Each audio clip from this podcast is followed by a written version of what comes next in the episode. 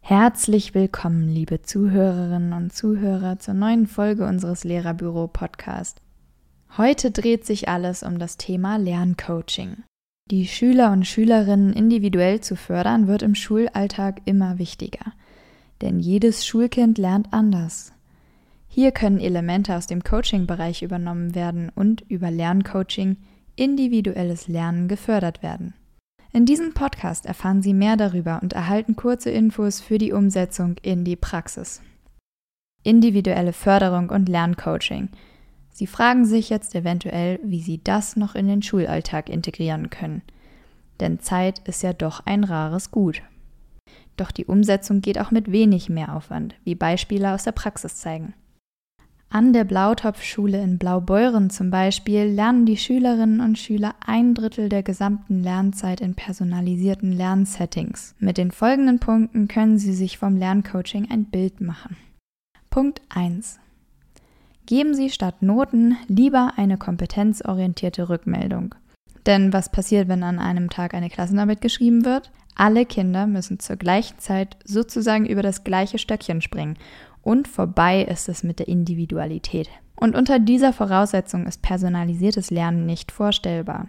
Daher ist es wichtig, dass auf Schulnoten verzichtet wird und stattdessen auf kompetenzorientierte Rückmeldung im Rahmen des individuellen Lerncoachings gesetzt wird. Im Fokus steht dabei ausschließlich das persönliche Ziel jeder Schülerin und jedes Schülers.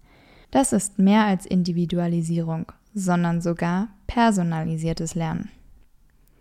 Punkt 2. Führen Sie ein persönliches Lerncoaching ein. Das Herzstück des pädagogischen Konzepts der Blautopfschule ist das Lerncoaching.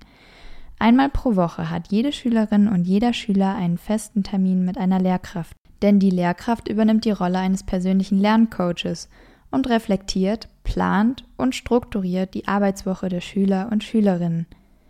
Lerncoaches haben die Funktion, auch mal einen kleinen Schubs zu geben, damit die Schüler und Schülerinnen auch ihre Ziele erreichen.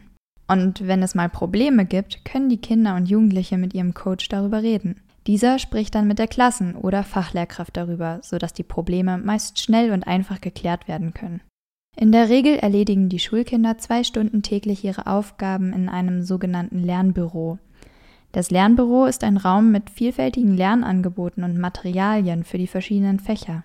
Dieser Raum ist so konzipiert, dass man dort sehr gut und konzentriert arbeiten kann. Dafür ist unter anderem absolute Ruhe wichtig, die von allen eingehalten werden sollte. Punkt 3. Die Digitalisierung schafft noch mehr Möglichkeiten. Die Lernangebote und Räumlichkeiten des Lernbüros bieten eine gute Möglichkeit, vor Ort zu lernen. Doch nicht alle lernen gut in der Schule, sondern möchten lieber in ihrer häuslichen Umgebung lernen. Während der Pandemiezeit war es ja sogar gar nicht anders möglich.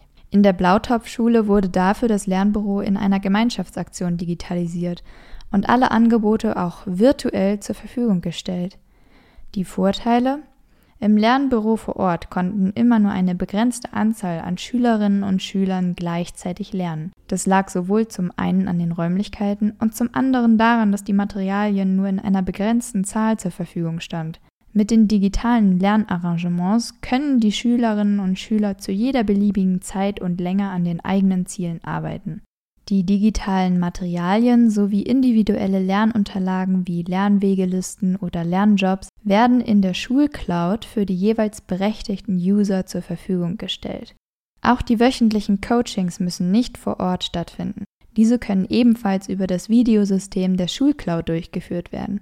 Sie sind in Distanzlernphasen natürlich besonders wichtig, denn die Lehrkräfte strukturieren dabei gemeinsam mit den Lernenden die Arbeitswoche und das häusliche Lernen. Dabei gewinnen sie auch gleich Einblicke in die familiäre Situation der Kinder und Jugendlichen. Um das allen zu ermöglichen, sollte die Schule auch die Verantwortung für die digitale Ausstattung übernehmen. Denjenigen ohne digitales Endgerät müsste ein Leihgerät zur Verfügung gestellt werden. Die IT-Support-Hotline und eine spezielle IT-Sprechstunde für Eltern gewährleisten überdies ein rasches Troubleshooting bei Anwendungs- und IT-Problemen. Punkt 4. Binden Sie die Eltern voll mit ein.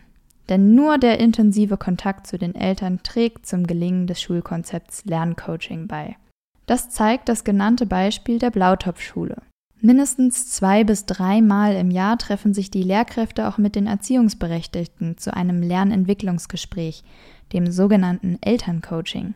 Durch die regelmäßigen Lerncoaching-Termine haben die Lehrkräfte einen Überblick über die häusliche Situation und können bei Problemen sofort gegensteuern, zum Beispiel durch aktive Elternarbeit mit den Schulsozialpädagoginnen. Außerdem hilft ein regelmäßiger Austausch zwischen Lerncoach, den Eltern und den Kindern zu ihren Erfahrungen beim Lernen zu Hause und wie dies gegebenenfalls verbessert werden kann. Durch ein solches Feedback fühlen sich Eltern und Schülerinnen ernst genommen. Gleichzeitig hilft es, die Lernangebote, sei es digital oder vor Ort, zu optimieren. Punkt 5. Halten Sie den zeitlichen Aufwand im Rahmen. Lerncoaching, Elterncoaching, verstärkte Kooperation mit dem Kollegium und vieles mehr. Das Schulkonzept der Blautopfschule klingt nach erheblich mehr Aufwand für die Lehrkräfte. Das ist aber keineswegs so. Es muss die gleichen Stundenzuweisungen wie an allen anderen Schulen auch geben. Jeder Coach hat festgelegte Stunden fürs Coaching, jeweils 90 Minuten für vier Kinder pro Woche und das Elterncoaching zwei oder dreimal im Jahr. Das lässt sich mit der Arbeitszeit und den sonstigen Aufgaben gut vereinbaren. Punkt 6. Das Gute ist, dass die Schülerinnen und Schüler selbst Verantwortung für ihr Lernen übernehmen. So gibt es für das Coaching-Gespräch auch eine Lernagenda. Diesen müssen die Schülerinnen und Schüler vor jedem Termin ausfüllen und machen sich darüber vorab Gedanken über ihre Erfolge, ihre Arbeitsweise und über mögliche Stolpersteine in der vergangenen Arbeitswoche. Gemeinsam mit dem Coach legen Sie dann die Ziele für die nächste Woche fest und notieren sich auch, woran Sie unbedingt denken sollten, wie zum Beispiel Material, Absprachen, Termine und so weiter.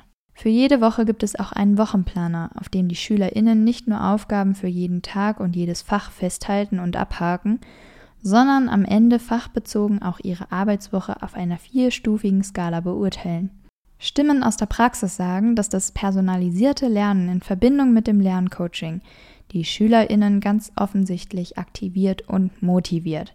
Ein toller Anreiz, um dieses Konzept in den Alltag zu integrieren.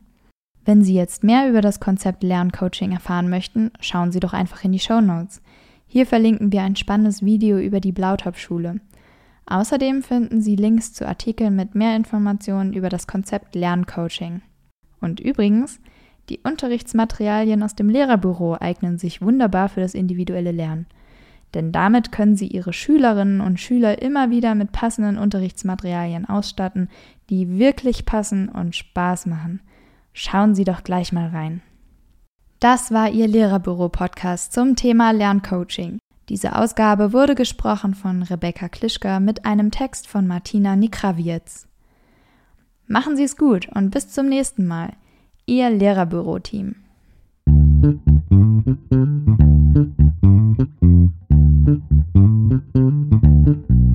you.